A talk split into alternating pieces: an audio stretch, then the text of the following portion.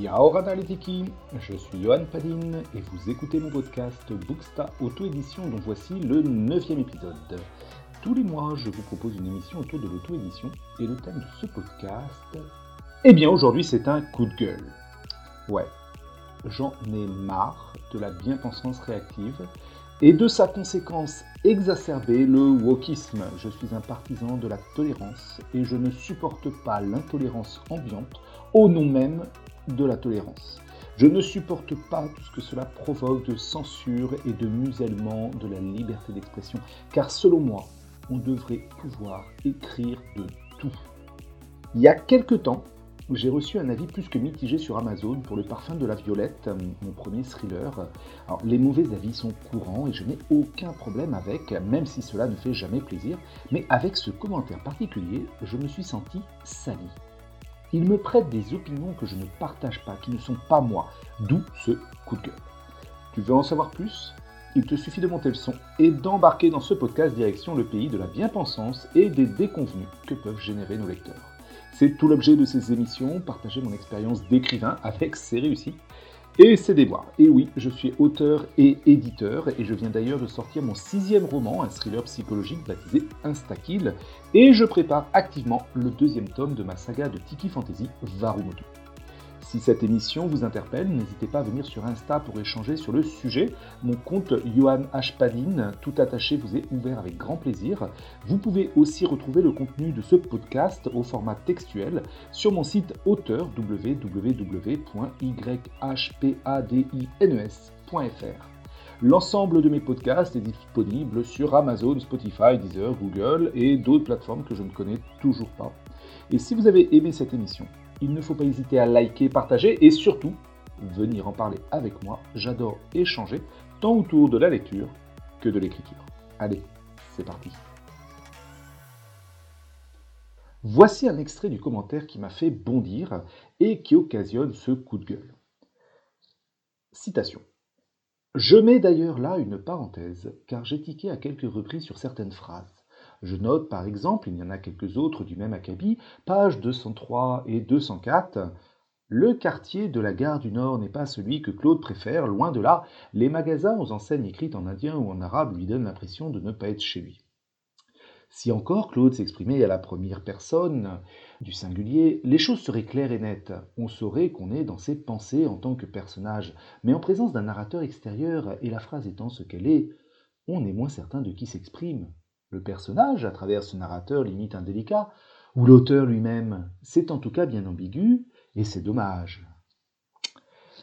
Alors, comment dire? Euh, d'une part, en tant qu'auteur, eh bien, je me sens sali.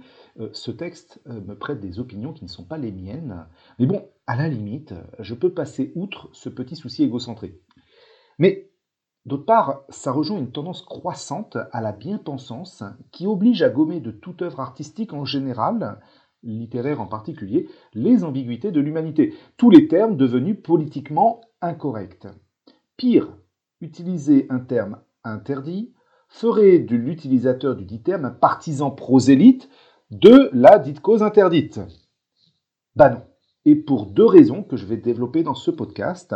Primo, la dramaturgie est là pour décrire tous les aspects de la vraie vie. Et secondo, dénoncer et interdire, eh bien, c'est la pire des luttes possibles. Alors, concernant le premier point, la dramaturgie est là justement pour décrire tous les aspects de ce qu'on pourrait appeler la vraie vie. Euh, ce sujet va intéresser plus d'un auteur, hein, en herbe ou pas, car ça rejoint un peu la question du show dont tel. Ce commentaire Amazon, il trahit déjà une méconnaissance grave de la communication interpersonnelle. Le sens des mots n'est pas immuable, et je ne parle pas à l'échelle d'un siècle, hein, je parle à l'échelle d'une heure. Par exemple, certaines insultes peuvent être utilisées de façon tout à fait affective, euh, je pense à bâtard, poufias, tocard, con, euh, et l'instant d'après, ça peut reprendre sa valeur d'insulte. De la même façon, il y a des générations entières de psychologues et de psychanalystes qui ont dû gérer des situations où une mère dit à son enfant qu'elle l'aime, alors même que l'enfant se sent détesté et parfois a raison. Le point commun de ces exemples, c'est l'importance du non-verbal et du contexte des mots. Vous savez très bien que dire à quelqu'un tu es malin cela sera interprété différemment en fonction du ton de la voix, du sourire en coin, de la situation. Il y a le Ah bah c'est malin il y a le Ah c'est malin. Dans certains cas, ça sera un compliment, dans d'autres, ça sera insultant. Faut-il retirer ce mot malin du dictionnaire au motif qu'il pourrait être insultant? Je crois pas. Dans la vraie vie, le sens des mots est bien plus subtil que ce qui est écrit dans le dictionnaire. Et ce commentaire sur le parfum de la violette, il me gêne euh, parce que le lecteur, il n'a pas été au-delà des mots. Il n'a pas saisi le contexte littéraire ni le concept même de dramaturgie, qui est là, je le répète, pour singer la vraie vie. Il m'a confondu brutalement avec l'indélicat Claude, ce qui est assez vexatoire. Alors, j'ai sans doute pas réussi à contextualiser suffisamment le personnage, hashtag mea culpa, et en même temps, confondre un personnage et son auteur, bah, c'est pas fut-fut. Hein.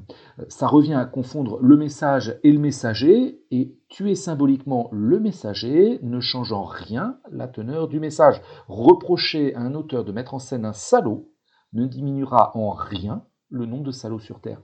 Si vous avez un roman en forme de propagande déguisée, évidemment, avec un seul personnage aux convictions douteuses de votre point de vue, bon, ok, c'est peut-être le point de vue de l'auteur. Mais, un, c'est rare.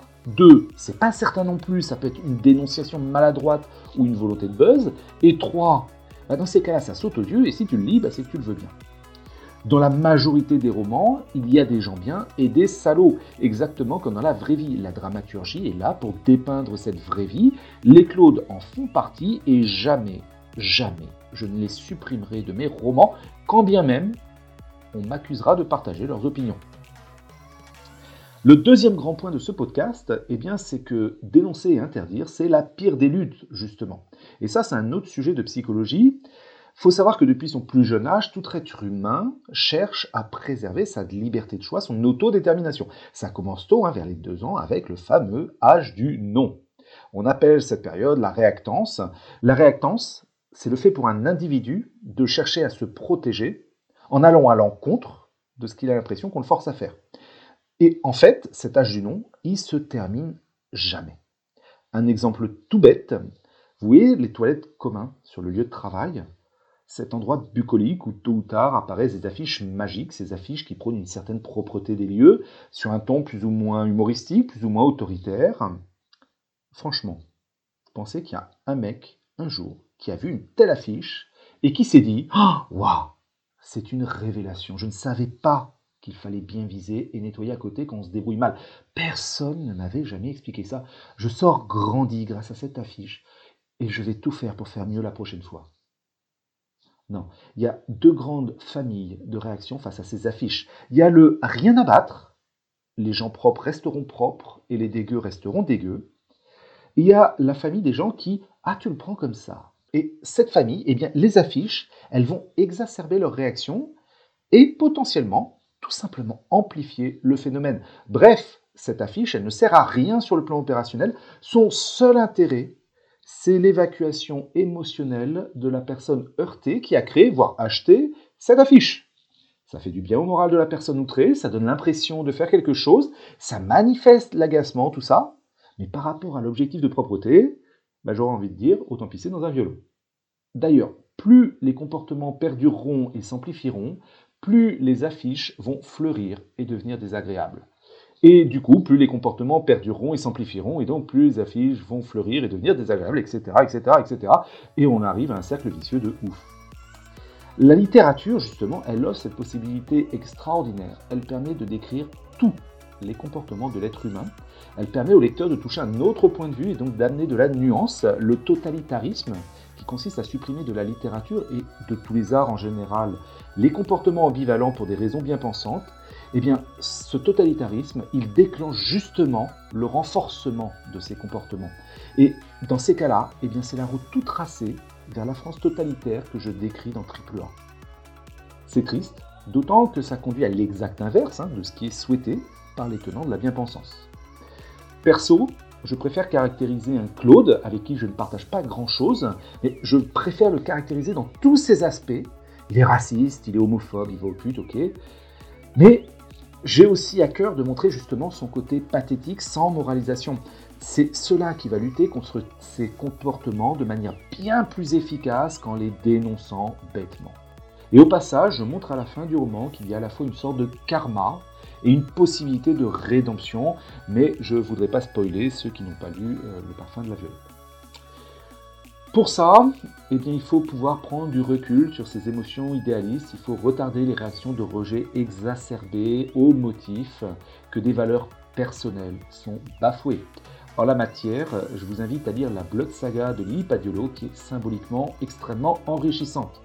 Perso, je n'aime pas bosser pour rien et je ne ferai donc jamais d'affiche pour expliquer aux mecs qu'il faut bien viser le trou. Hashtag métaphore de la mort qui tue. Voilà, voilà, ce coup de gueule est terminé. On va retourner écrire Varumotu 2 en continuant à mettre en scène des salauds. Au plaisir de vous croiser in the real life ou sur les réseaux sociaux. Topette les